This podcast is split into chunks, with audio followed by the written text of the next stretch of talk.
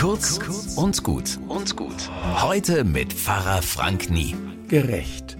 Gerecht, das heißt doch, dass sich alle an die gleichen Regeln halten müssen, oder? Und dann fällt mir auf, dass da bei uns wohl mit zweierlei Maß gemessen wird.